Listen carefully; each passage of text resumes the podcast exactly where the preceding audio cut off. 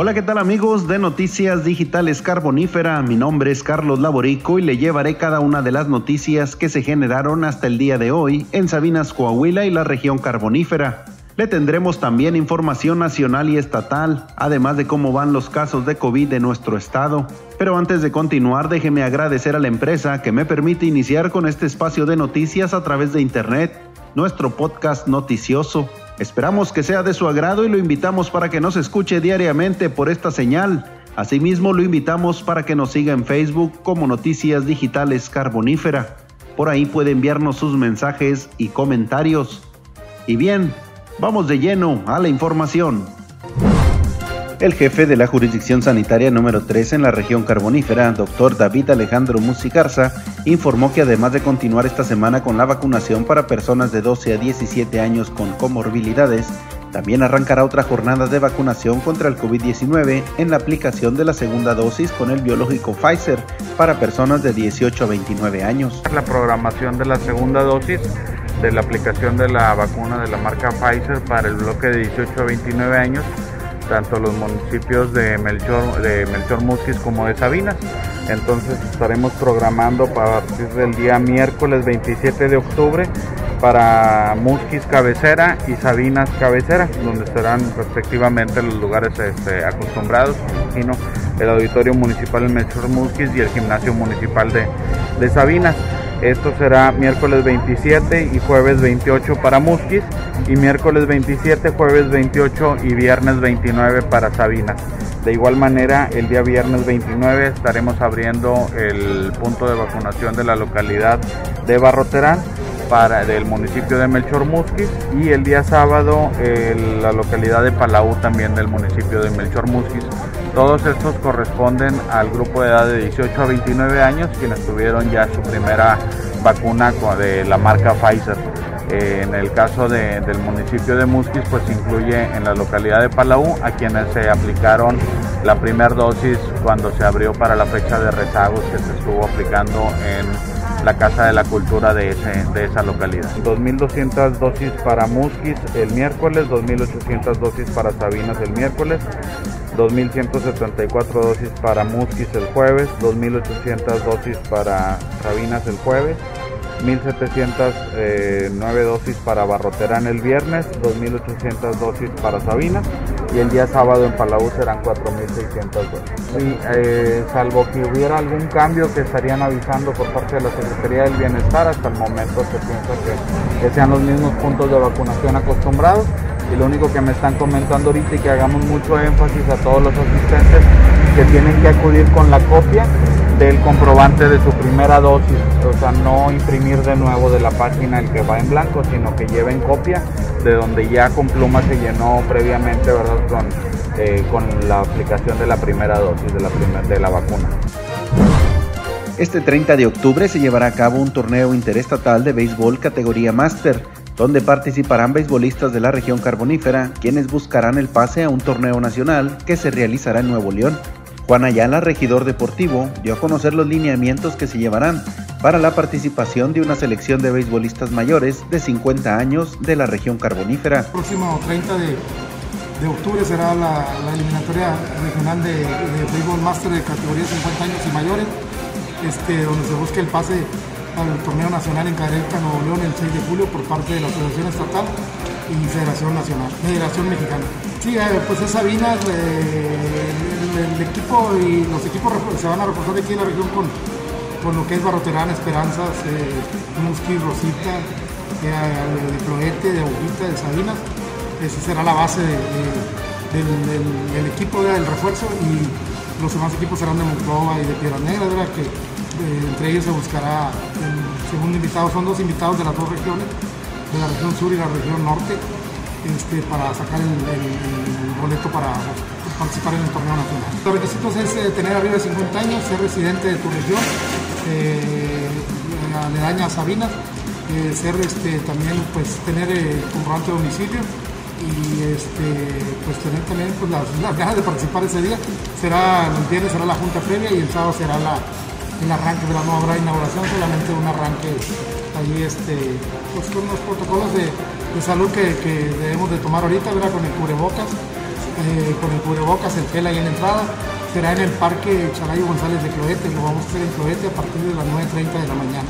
El primer juego eh, estará jugando lo que es la región, lo que es Sabinas con Piedras Negras y enseguida estarán jugando nosotros Serán tres series. El, siguiente paso será Cadereyta Nuevo León el 6 de diciembre en adelante y se podrán reforzar con los equipos que, perdedores de cualquiera de los equipos que ganen.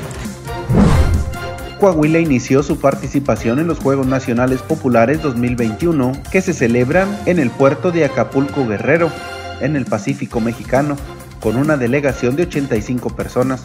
Estos juegos se llevan a cabo del 23 al 27 del presente mes. De estos 85 coahuilenses, 66 son atletas, 14 entrenadores y 5 del personal técnico. Coahuila participa en los nacionales populares en las disciplinas de boxeo, fútbol 6x6 y artes marciales, con deportistas de los municipios de Saltillo, Torreón, Ramos Arizpe, Piedras Negras y Matamoros. La sede de estos juegos son las instalaciones del Mundo Imperial Palacio, en Acapulco. La parranda de un sujeto terminó en una aparatosa volcadura, esto luego de que perdió el control del volante cuando circulaba sobre la carretera estatal Musquis-Palau. Los hechos ocurrieron alrededor de las 14:15 horas del pasado domingo, cuando automovilistas que circulaban por la arteria estatal dieron el aviso a los cuerpos de emergencia sobre la unidad que se encontraba accidentada. Al arribo de los oficiales de seguridad pública y cuerpos de emergencia, se percataron que la unidad tipo Chevrolet Malibu se encontraba abandonada y que en su interior se encontraban dos cartones de cerveza. El conductor de la unidad, luego de que protagonizara el accidente debido al estado en el que se encontraba, se dio a la fuga del lugar de los hechos para evitar ser detenido. Una persona lesionada fue el saldo de un aparatoso accidente que se registró la tarde de ayer sobre la carretera federal 57 en el tramo Nueva Rosita Allende. El hecho generó la movilización de cuerpos de emergencia. Cerca de las 12 horas de ayer se reportó un choque por alcance, esto a la altura del kilómetro 160, justo donde se encuentran las conocidas antenas. En el incidente participó una camioneta Dodge Caravan en la cual viajaba un residente de Allende, mientras que el otro vehículo involucrado fue una camioneta Ford propiedad de la empresa Telmex en la que viajaba un trabajador de este municipio. El hecho se derivó cuando la camioneta de la empresa Telmex impactó por la parte trasera la caravan donde viajaba una persona de nombre Pablo Hernández, el cual resultó con varias lesiones. Para atletas coahuilenses viajaron a la ciudad de Cancún para participar en los Paranacionales con ADE 2021. El selectivo Coahuila de fútbol para ciegos y débiles visuales de Torreón, así como el atleta Ángel Flores González de Saltillo, son quienes hicieron el viaje a la Ribera Maya para cumplir con sus respectivos compromisos en esta justa nacional.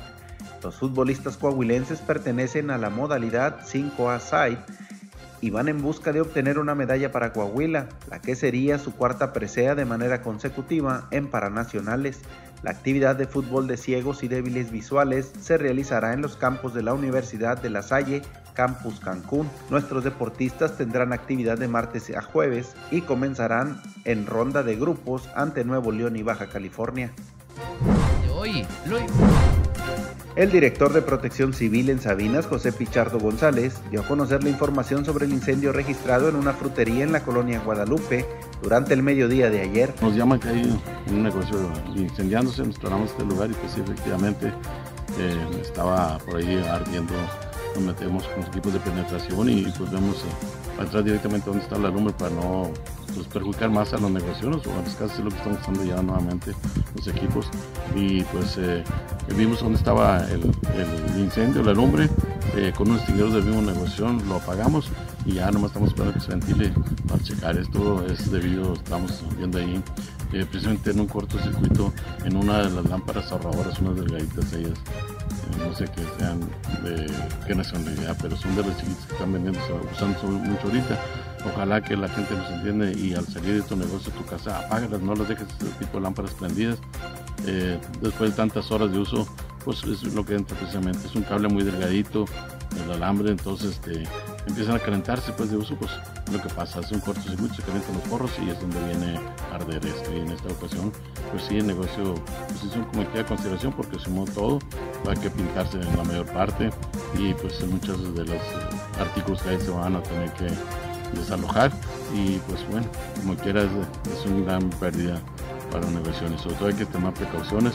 Al salirnos hay que pagar todos los alumbrados, se puede desconectar completamente, que nomás una emergencia y para evitar precisamente los cortocircuitos, porque ahorita la gente está usando mucho abanico, de repente nos deja usar hasta fresco y hay descargas más rápido y es donde puede entrar un cortocircuito.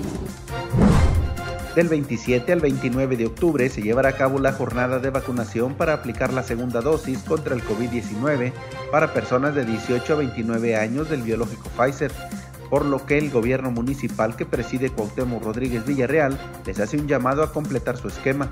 De nueva cuenta, la sede es el Gimnasio Municipal de Sabinas, con horario de atención de 8 de la mañana a 1 de la tarde, con 2.800 dosis por día, por lo que se pide evitar la aglomeración y grandes filas. Cabe destacar que solamente se vacunarán a los jóvenes de 18 a 29 años de edad, residentes del municipio de Sabinas, incluidas las villas de Aujita y Cloete y la población de Los Ejidos y Nuevo Barroterán, dijo Veneranda Villanueva Reyes, encargada de Desarrollo Social Municipal.